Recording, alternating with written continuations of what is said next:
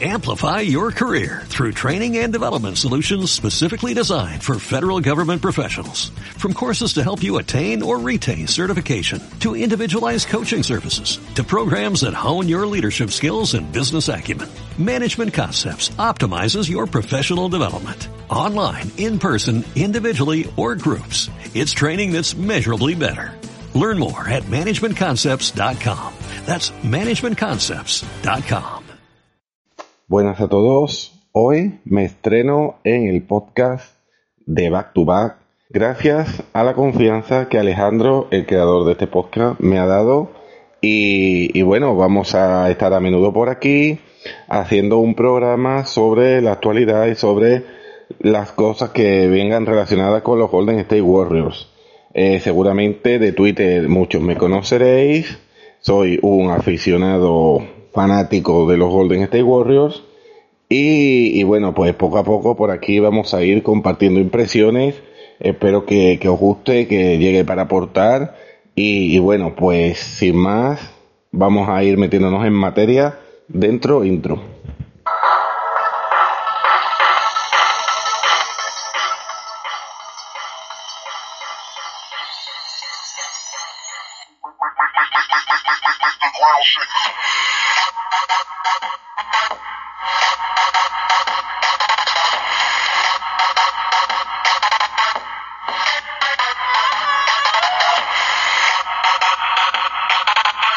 Bueno, pues ya estamos aquí. Eh, bueno, hoy en el primer episodio quiero tratar el tema de actualidad máxima, como si no, de que está pasando ahora mismo en los Golden State Warriors, el tema de la renovación o no renovación de Draymond Green. La locura del máximo que está pidiendo, que parece que, bueno, yo la mayoría de los aficionados que leo son contrarios y en algunos medios estoy leyendo que no querrían, que no querrían llegar hasta esas cifras Evidentemente, tanto la franquicia como los aficionados queremos que se quede Drake, pero bueno, ahora iré desarrollándolo. Me parece que los jugadores en general, ¿no? Esto no es nuevo, ¿no? Estamos viendo atraco tras atraco, noticias que, que si comparamos con, con la NBA de hace unos años, ¿eh? no estoy hablando del pasado, estoy hablando de, de que antes, bueno, imaginémonos por ejemplo el mismo Stephen Curry por lo que renovó su contrato la primera vez que lo renovó, ¿no? Hace unos años los jugadores estaban en otro, en otro, en otra escala salarial y comprendían lo que es el tope salarial, comprendían lo de que no puedes mm, llevarte toda la pasta tú porque, porque destruyen las aspiraciones del equipo. Yo eh, personalmente soy de la opinión que jugadores máximos hay, hombre, no, no, no tengo contado el número evidentemente, jugadores máximos que hay 15 por ejemplo, ¿no? O sea, 15 jugadores eh, que tú dices, le doy el máximo porque al final con él voy al fin del mundo, o sea, con él voy a ganarlo todo. Después lo ganarás o no lo ganarás porque al final ganar solo gana un equipo, pero eh, la sensación es que te da es, por ejemplo, con un Stephen Curry, con un Giannis Antetokounmpo, mmm, son jugadores que tú dices, con este tío voy al fin del mundo. Ahora, por agradecimiento, por mmm, lleva tantas temporadas con nosotros, ha ganado, ha sido importante, eh, vamos a darle no. No, porque al final esto es un negocio eh, y, y, no hay más. Es que se juega el futuro de la franquicia en, en el futuro. En el último año de contrato, estamos hablando, por cierto, para que nos vayamos metiendo en datos, eh, serían 164 millones en cuatro años estaríamos hablando de unos 41 millones por año más o menos. Eh, imagínense con 37 años a Draymond Green cobrando 41 millones.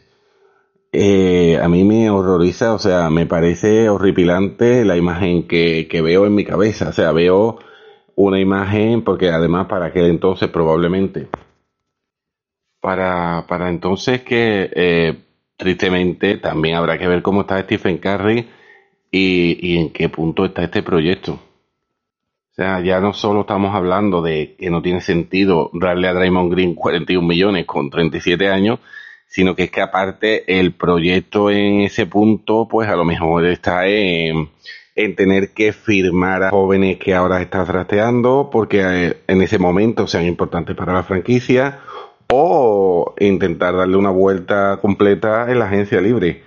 No tendría ningún sentido un proyecto continuista ya de 37 años para adelante, ¿no? Además que, mira, voy a plantear una cosa eh, durante este episodio que lo he dicho unas cuantas de veces por Twitter y es la siguiente más allá de, lo que estoy diciendo, de que Máximo es un es un Giannis, es un Luka Doncic, por ejemplo, ¿no? Más allá de que eso es lo que es un máximo para mí, eh, vale, vamos a valorarlo como escudero. Entiendo que los números son relativos, que lo que hace Draymond Green es diferente en Warriors, que lo sabemos todo, que solo has tenido que ver un partido en tu vida de los Golden State Warriors para saber la intensidad, lo que aporta, cómo distrae al rival, cómo eh, los piques, ¿no? Cómo lo desconcentra. Eh, también el IQ tan, tan bueno que tiene Draymond Green, todo eso que sí, lo sé. Pero a mí cuando me dicen, si no hubiera estado Draymond Green, ¿qué hubieran ganado los Warriors? Vamos a ver, vamos a plantear de lo que estamos hablando, vamos a plantear de que estamos hablando de un máximo que por un dinero razonable, por supuesto, que todos le estamos agradecidos a Draymond Green. Pero para que Warriors ganen, ¿ustedes creen que Draymond Green debería de ganar 41 millones? Cojamos los jugadores que ganan alrededor de esas cifras. El ejemplo más rápido que se me viene a la cabeza es lo que cobra la pareja de estrellas de, Los Ángeles Clippers, Paul George y Kawhi Leonard, quien van a percibir alrededor de unos 42 millones. O sea que estaríamos hablando de algo bastante similar a lo que se valora en el mercado Draymond Green. Ustedes, agarrándonos a esta premisa, estoy hablando, ¿eh? no, no quiero que les suene un poco absurdo, pero bueno, agarrándonos a esta premisa, ¿ustedes creen que en un mundo en el que, oye, no le dan 42 millones a Draymond Green y se los dan a Kawhi Leonard, los Warriors no van a ninguna parte. O sea, un quinteto que Kevin Looney, Kawhi Leonard, Andrew Wiggins, Clay Thompson, Stephen Curry, con lo que tienen detrás de DiVincenzo, de Jordan Poole. ¿Alguien cree que ese equipo no va a ninguna parte? A mí me parece que, que, bueno, que hay que tener un poco los pies en el suelo y no ser un fanboy. Y de verdad que es que no, no es una crítica a Draymond Green, no es el decir, eh, Draymond Green eres lo peor, vete de aquí, ni muchísimo menos, ni muchísimo menos. A todos nos encantaría que se mantuviera el bloque, pero que se mantuviera desde, desde el punto en el que está. O sea, Draymond Green al final es lo que es, es un jugador secundario, defensivo, motivador, que tiene un rol súper importante dentro de la, de la estructura del equipo, que comprende y hace jugar al equipo a la, a la misma maravilla, pero, pero que claro, si le vamos a dar lo que está cobrando Kawhi Leonard, bueno, pues llámenme loco, pero yo prefiero a Kawhi Leonard. En el mismo, en los mismos Clippers, eh, Paul George me parece que se, que anda también cobrando algo similar eh, bueno, es verdad que con, los Clippers hay que valorar las lesiones, ¿no? Porque han estado lesionados y tal, pero bueno, entendiendo que, ahora entrarán sanos, eh, de verdad que un quinteto que Looney, Paul George, Andrew Wiggins, Clay Thompson y Stephen Curry no iría a ninguna parte es que yo creo que, que vamos, no sé, vuelvo a decirlo, llámenme loco, o sea, yo creo que nos estamos guiando por el fanatismo, por el fanboy y, nos estamos nos estamos perdiendo y, y, es un poco lo que le estaba sucediendo a todos los equipos, ¿eh? Que le están dando la barbaridad de millones a quien lo pida, sea quien sea. Después nos echamos la mano a la cabeza cuando John, Wall, por ejemplo, es uno de los jugadores mejores pagados de la liga. Bueno, o lo era hasta que hasta que ha habido el tema este del, del buyout. Eh, después anda Russell Westbrook por ahí cobrando también otra barbaridad. Y es que cuando firman a los jugadores, pues lo firman a lo loco. Lo firman a lo loco sin tener en cuenta un proyecto en el futuro, simplemente eh, eh, no los quieren perder esa agencia libre y, bueno, pues toma 45 millones a 4 años, a 5 años y, sin problema ninguno. Y yo tengo la teoría de que, de que la NBA puede, puede que se reviente un poco la burbuja. Sí que es cierto que van mejorando los derechos televisivos, que todo esto se va teniendo en cuenta pero ya ha explotado un poco la burbuja, tampoco no. Vamos a ver, que los 30 equipos no es que no sean competitivos, entiéndase una cosa que estoy explicando, vamos a ver, no es que no sean competitivos, evidentemente los 30 no van a tener un equipo ganador, sino que hay equipos que están eh, tan limitados salarialmente que ni van a ser competitivos ahora, ni lo van a hacer después, por lo menos hasta dentro de que se pasen esos contratos para mí eso es, romperse un poco la burbuja. O sea, el objetivo de la NBA es darle las mismas oportunidades a todos los equipos y crear una liga competitiva en la que cualquiera pueda ganar y cualquiera pueda perder. Comprendemos lo que son los mercados pequeños, comprendemos que no es lo mismo un mercado como por ejemplo el de Los Ángeles Lakers que, que mercados más pequeños, que a lo mejor hay equipos que que sí, que le han tenido que dar a lo mejor un poquito más a algunos jugadores para retenerlo, porque no están en el mejor de los mercados. Pero que tampoco se puede ir por ahí tirando proyectos a la basura.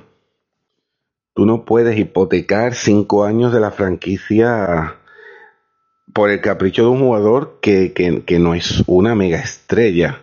Yo tengo confianza, desde luego, volviendo un poco al tema de los Golden State, que son una franquicia seria que la mayoría de las decisiones que han tomado han tenido muchísimo sentido. Obviamente no todo lo que han hecho está bien, pero sí que son una franquicia que ha sabido ha sabido ir paso a paso y que la mayoría de las decisiones que han tomado pues han sido inteligentes. Yo, por ejemplo, eh, ahora mismo recientemente, ¿no? Cuando cogen en la agencia libre se quedan con D'Angelo Russell y después lo cambian por Wiggins, que vaya, vaya resultado ha dado. Y encima por un pick que se ha convertido en Jonathan Kuminga, eh, te das cuenta de que esto es una franquicia seria y, que, y que sabe hacer un proyecto a corto, medio y largo plazo. Yo tengo la esperanza de que, de que no se vea este proyecto manchado de esta manera porque, porque tener un Draymond Green con 37 años cobrando 41 o 42 millones, me parecería, me parecería un horror, ¿no?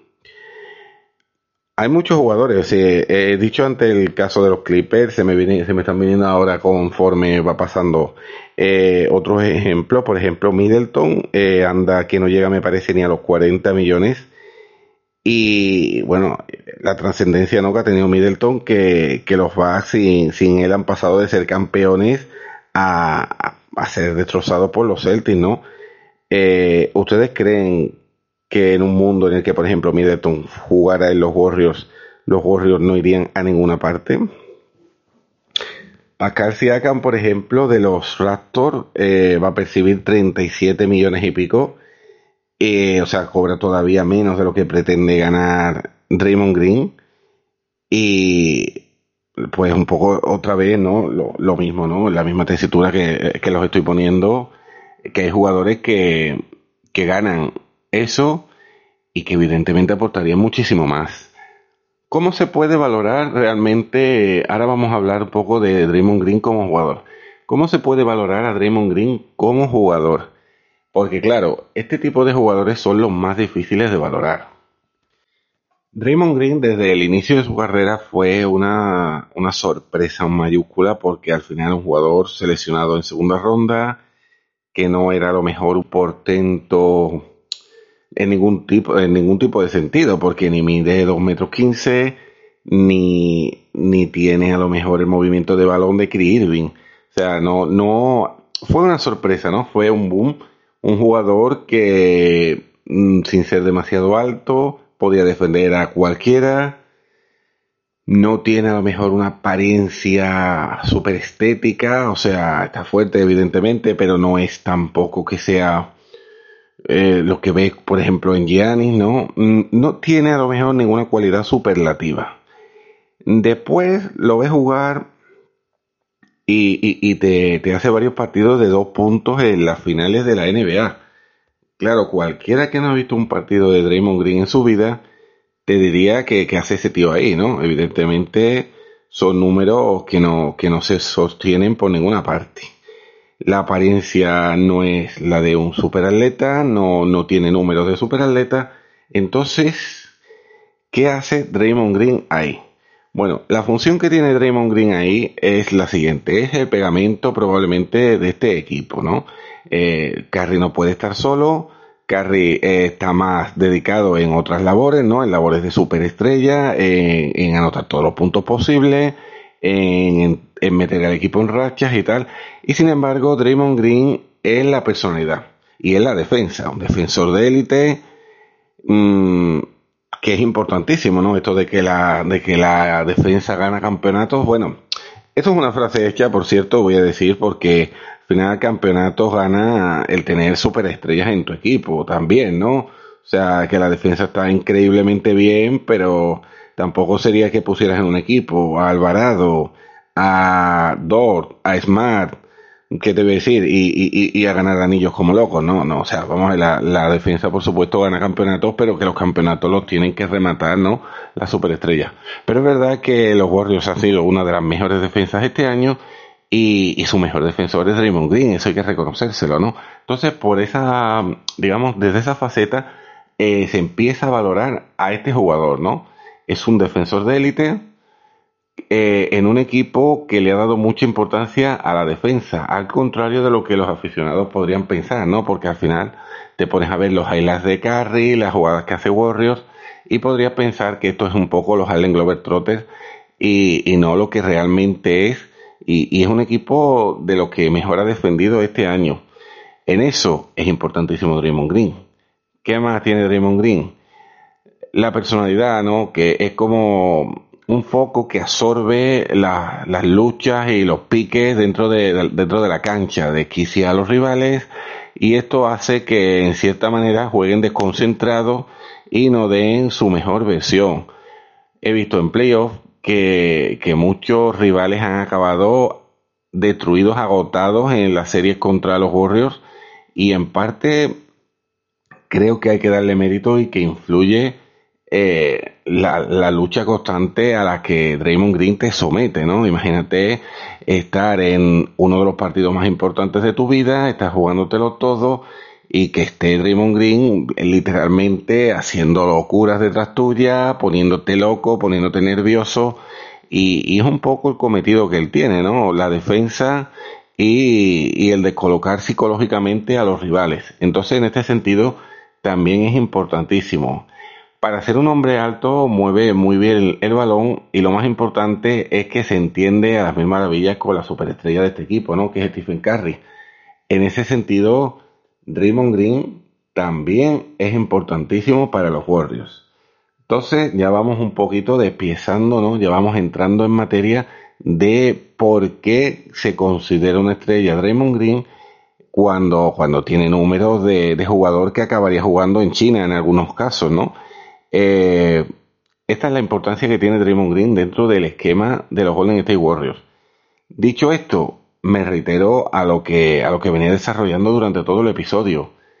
Draymond, quédate, pero quédate ganando 25 millones.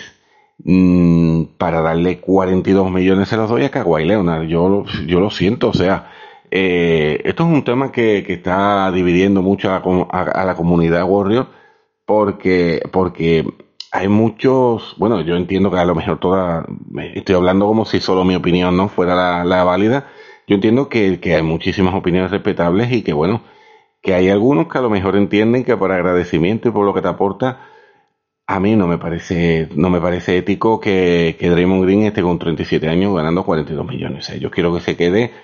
Personalmente me gustaría que firmara un año menos incluso, o sea, un contrato que no superara los 30 millones y que no superara los tres años. Eso sería para mí un mundo perfecto, porque todo tiene, todo tiene su fin y no creo, no lo conozco, no estoy en su día a día, pero no creo que Draymond Green se cuide como se cuida LeBron James.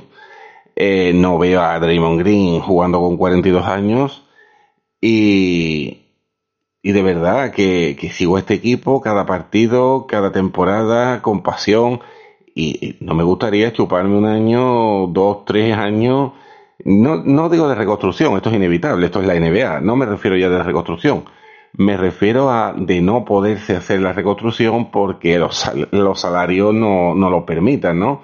Imagínense qué doloroso sería eh, no tener para renovar a Kuminga o a Moody si, si finalmente, por ejemplo, dieran un resultado extraordinario, ¿no? Como ahora lo, lo están dando, por ejemplo, Jordan Poole es que compromete de una manera la franquicia. Yo entiendo que, sería duro perderlo. Este año no se va a perder, tiene contrato con, con, la, con la franquicia. A la siguiente tiene una opción de jugador que no lo sé, no lo sé si la ejecutaría o no. Evidentemente, si lo que le dan está muy lejos de sus pretensiones, puede, puede no verlo con buenos ojos. Puede que pues no sé hasta qué punto no se enfade o hasta qué punto entienda que es su momento, que tiene mercado y que a lo mejor en otra franquicia pues quieren probar con él, puede ser, o sea, al final ha ganado cuatro anillos con los, con los Warriors siendo, siendo importante, puede ser. Y desde aquí pues nos alegraremos de todo lo bueno que le pase, o sea que, hay que aclarar una vez más que no hay ningún hate hacia Draymond Green, sino que es un poco el mirar por la franquicia, esto al final es un negocio. Y, no quiero nada que, que desarbole este proyecto. Entonces, teniendo claro de que este año todavía lo vamos a disfrutar, bueno, yo pienso que, al final él tendrá que llegar a un acuerdo. Yo no creo que se vaya a ir, por cierto, voy a dar también esta predicción. Yo no creo que se vaya a ir. Yo creo que, que él eh, está en su casa, que él tiene su sitio que tampoco es que le estén ofreciendo una miseria, ¿no? Como por ejemplo los Cavaliers le están ofreciendo a Colin Sexton, que menudo escándalo lo que le están ofreciendo. Creo que, que puede incluso negociar unos 30 millones sin problema. No creo que, vamos, la, la intención por supuesto de la franquicia va a ser renovarlo. Y, creo que no va a tener problemas a la hora de renovar. Yo creo que, que, que todos llegaron a un acuerdo, pero por favor, el máximo no es posible. ¿Qué perderían los Golden State Warriors inmediatamente si, si no se produjera esta renovación? Bueno, eso lo diría la agencia libre, ¿no? Lo que, lo que conseguirían utilizando ese salario que ya no está este año, como ya he dicho, va a seguir estando, así que que nadie se vuelva loco. El proyecto de los Warriors de este año a priori va a ser muy parecido al que ya ha salido campeón este año y, y bueno, que en el futuro, pues es difícil de predecir. Por un lado, ganaría masa salarial. Probablemente habría que valorar en qué punto este Jonathan Kuminga de cara a lo que le quisieran ofrecer a la hora de renovarlo, porque claro, es que esto es otra, o sea, las temporadas van pasando y, bueno, vamos a ver los jóvenes eh, qué roles van cogiendo dentro del equipo, ¿no? Ahora mismo es absurdo, ¿no? Comparar a lo que el palmarés que tiene Raymond Green, lo que ha hecho por los Golden State Warriors Raymond Green y ponernos a hablar de Jonathan Kuminga. Yo entiendo, yo lo entiendo que es absurdo, ¿eh? no, no, no estoy comparando un jugador con el otro porque no se puede, ¿no? No se puede una carrera contratada con, con un jugador que, bueno, que acaba de llegar y que, y que todavía cuántos minutos ha tenido en la liga, ¿no? Pues apenas. No es una comparación entre un jugador y otro, pero Claro, hay que pensar en el futuro. O sea, yo no estoy dentro de los campos de entrenamiento, yo no sé lo que, lo que ven y lo que valoran. Pero si, si ven verdaderamente un potencial futuro en alguno de los jóvenes, eh, no cerremos la puerta a una renovación en un futuro, porque eh, firmando a cada jugador lo que le parezca, lo que realmente estás haciendo es cerrando el futuro de la franquicia va a llegar un día en el que tengas que renovar, como estoy diciendo a Cominga, y, bueno, y, te hayas pasado ya unos pocos de millones el máximo salarial, ¿no? Entonces, además voy a decir otra cosa, antes estaba hablando yo de mercados pequeños y Golden State no es un mercado pequeño, o sea, es uno de los mejores mercados de la liga, tiene quien no va a querer jugar en los Golden State Warriors. Eh, yo creo que no es no es unos Pelicans que tengas que, amarrar a tu estrella como, a como de lugar. Creo que, es uno de los mejores mercados de la liga y, de no llegarse a ese punto de entendimiento que yo creo que sí que se va a dar, pues tendrían que valorar la agencia libre, pero con una posición ventajosa. O sea, somos los Golden State Warriors y, ¿quién no va a querer jugar aquí, no? Estamos acostumbrados, por ejemplo, no sé, ¿cuánto tiempo ha tardado Lakers en reconstruirse? Vamos, independientemente de los resultados, ¿eh? no, quiero entrar a valorar la temporada de los Lakers y tal, porque estaríamos aquí hasta, hasta las 12 de la noche, pero me quiero referir que Lakers en, en, en, una agencia libre te firma al que quiera, ¿no? Porque al final es un mercado grande, pues un poco por ahí voy yo, ¿no? Al final Golden State es un mercado grande y, creo que tendrían que ir con una posición, con la cabeza alta y con una posición ventajosa de cara a, una agencia libre, ¿no? Bueno, pues hasta aquí va llegando el episodio. Eh, no sé las sensaciones que les han dejado. Yo ilusionadísimo, ¿no? De, entrar en este proyecto. Y bueno, dejar un poco claro, de verdad, de, nuevo, que no es hate para nada a Draymond Green, sino es amor a, a esta franquicia que no quiero que se vea perjudicada, ¿no? Bueno, pues lo vamos dejando por aquí. Eh, pero sus comentarios, espero que todos lo escuchen. Gracias de antemano. Y nada, ya nos vamos viendo por aquí. un abrazo a todos y que tengan todos un día maravilloso. Amplify your career through training and development solutions specifically designed for federal government professionals. From courses to help you attain or retain certification, to individualized coaching services, to programs that hone your leadership skills and business acumen, Management Concepts optimizes your professional development. Online, in person, individually, or groups. It's training that's measurably better. Learn more at managementconcepts.com. That's managementconcepts.com.